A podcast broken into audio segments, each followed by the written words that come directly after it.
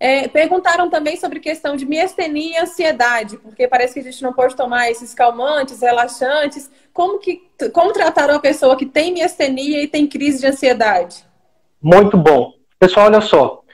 Até uns três anos atrás, a gente falava assim: ah, você está ansiosa pela miastenia. E uma pesquisa saiu mostrando que os pacientes com miastenia eles têm maior incidência de depressão, maior incidência de ansiedade, maior incidência de distúrbios do sono, tá?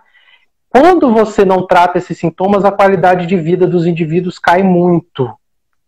Então, é, é, o paciente que é miastênico, ele não é só uma miastenia, ele é uma pessoa, né? Uma pessoa tem uma série de demandas afetivas e também pode ser acometida por outros transtornos, incluindo depressão, ansiedade e sono. Para esses pacientes, pessoal, a gente realmente tenta não começar com remédio.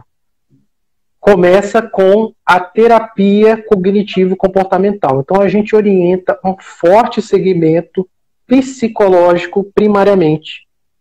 E para aqueles pacientes que têm ansiedade e roncam, a gente vai tratar o sono.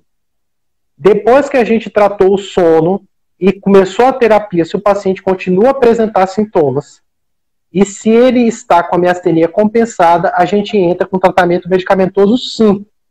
A gente não costuma usar benzodiazepínico, que é esses remédios para dormir, Rivotril, os tarja preta da vida, porque eles realmente podem piorar o sintoma de miastenia. Mas existem outros remédios novos que eles podem ser utilizados com segurança. Então, primeiro, faça essas etapas do tratamento. Se você não apresentou resposta, você tem que discutir isso com o seu médico, porque está afetando sua vida então, precisa de um tratamento medicamentoso sim.